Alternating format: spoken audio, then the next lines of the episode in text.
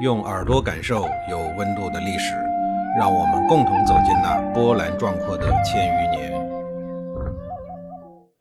上一集里啊，我说到了袁轩以舒武的名义给诸侯长晋文公写信，让他出面请魏成功回国复位的事情。晋文公事先已经当面答应了舒武让哥哥回国复位的事情，所以他见了信以后啊，也就没多问，马上派人以诸侯长的身份传令。让魏成功回国复位。魏成功收到了晋文公的官方消息，心中此前的疑虑啊一扫而光，心中呢十分的高兴。可周传呢却又在一旁不怀好意的说呀：“您过去和曹共公都得罪过晋文公，现如今呢曹共公仍然在晋国蹲监狱，偏偏允许您回去继位，这中间不会有什么阴谋吧？”魏成功顿时就像被电打了一样，浑身猛然一激灵。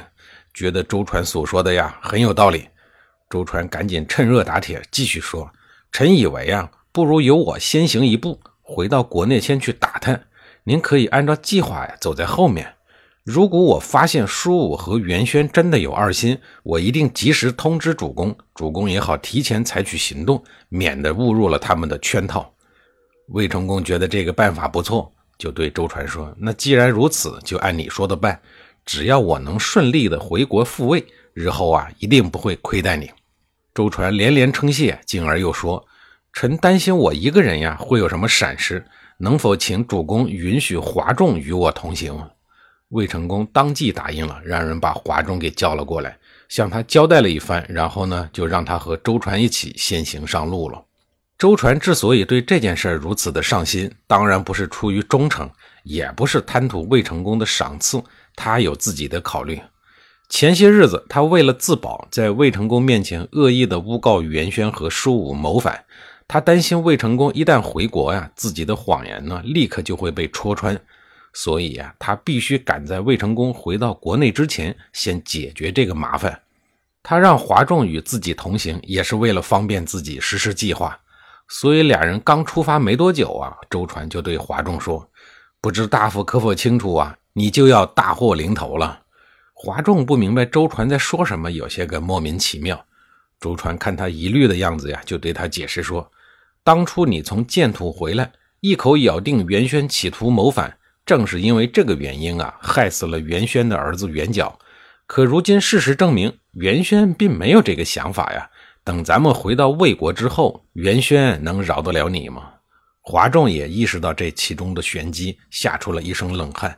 连忙问周传有什么好主意可以解决？这对周传来讲呀，可以说是正中下怀。于是他对华仲建议说：“与其等着被别人杀，不如我们自己先下手。等咱们进城之后啊，看见舒武和袁轩，不要多说，上去就将他俩人杀死。到了主公面前，就说他俩人心怀不轨，被我们察觉了。为了避免殃及主公，只能先斩后奏。”华仲有些不放心，对周传说。这件事情关系重大呀，万一主公追究起来，你我俩人也不好交代呀。周传鼓动他说：“你放心，舒武和袁轩早就是主公的眼中钉、肉中刺。况且他能够顺利的回来复位，高兴还来不及呢，哪儿还会关心他们的死活呀？”华仲想想也对于是说：“既然如此，那就全凭大夫做主。”俩人打定主意以后，一路上快马加鞭，很快就赶到了魏国国内。守城的官吏听说魏成功马上就要回来，派周传呢事先来做通报，赶紧将城门大开，迎接周传和华仲入城。又派人急速的向舒武和袁轩汇报。当时啊，舒武正好在房间里洗头，负责汇报的手下呢也没有把情况说清楚，再加上舒武思兄心切。所以误听成魏成功本人已经到了城外，舒武高兴异常啊，只想赶紧见到魏成功，也没顾上细问，更忘了礼仪，直接将湿漉漉的头发拧成了一团，撒腿就往城门方向的跑去。结果刚出宫门呀，就看到周传往这儿赶。周传看见舒武毫无防备的样子，顿时恶从胆边生，张弓搭箭。舒武猝不及防，箭头正好刺入了他的心脏，舒武当场倒地身亡。舒武身边的人被眼前的变故吓得面色惨白，一个个全都愣在原地，动弹不得。剩下一两个还算清醒的，赶紧跑到了袁轩家中去向他汇报。袁轩问清了事情的来龙去脉以后呢，认定周传的行为一定是受到了魏成功的指示。如今舒武已经死了，他担心自己早晚也会受到迫害，于是不等周传上门啊，袁轩就提前一步从自家的后门逃跑了。他离开了魏国国境以后呢，直接往晋国的方向跑去。魏成功的马车几天以后呢，也到达了魏国。这一路走来呀，他发现魏国的大小关隘和险要之地，并没有一兵一卒，到处都是通行无阻。魏成功相信叔武和袁轩是真心欢迎他的，他不禁对自己之前的猜疑感到愧疚。等到了国都，魏成功也很想马上见到自己的弟弟，可这时候有人告诉他，舒武已经被杀死了。魏成功一时控制不住，跑到了王宫里，抱着舒武的尸体，放声痛哭起来，悲痛欲绝。反正史书上就是这么记载的，也不知道是真哭呀，还是猫哭耗子假慈悲。哥哥杀死弟弟这样的悲剧啊，在那个时候太多了，所以这件事儿呢，也就被太史寥寥几笔带过。不过可以想象啊，舒武是多么的冤枉，遇上这样的事情是让人多么的难受。据说呀，魏成功在哭的时候呢，舒武的眼内有泪光在闪烁，然后渐渐而眠。魏国百姓都敬重舒武，宅心仁厚。知道他无辜被杀以后呢，也自发的将宫门包围，要求魏成功严惩凶手。魏成功迫于压力，只好让宁宇把周传和华仲俩人抓起来。但呢，他也只是把周传抓了起来，并没有杀掉他。魏成功知道啊，这个无恶不作的小人将来可能还有用处。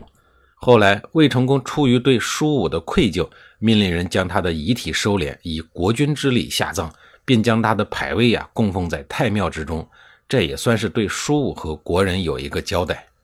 再来说说跑到了晋国的袁轩，他泪流满地地跪在晋文公的面前说：“舒武的头发都没有干，就出去迎接哥哥，却被哥哥手下的人一箭射死，如此的狼心狗肺，我也不愿意做他的臣子，请大王您主持公道。”晋文公本来就不喜欢魏成功，他见袁轩说的声情并茂，气得暴跳如雷。他让袁轩暂时在晋国住下，马上呢自己召集众臣商议如何该处理此事。先轸首先提议说：“主公既然是诸侯长，率领诸侯处理天下不平之事，本来就是您的分内之职。现如今舒武含冤而死，主公何不召集诸侯再一次的会盟？一则呢是重修旧好，二则替舒武和袁轩伸张正义，也可借此呀提高您的威望。”晋文公十分的赞成。赵崔又说：“上一次建土会盟时，很多的诸侯都持观望态度，不愿意来。这次会盟啊，如果能再一次的请天子驾临，以天子的名义召集诸侯，再有敢不来的人呀，主公便可以名正言顺的率兵讨伐了。”晋文公有些犹豫，说：“呀，寡人以臣招君，只怕是不妥吧？”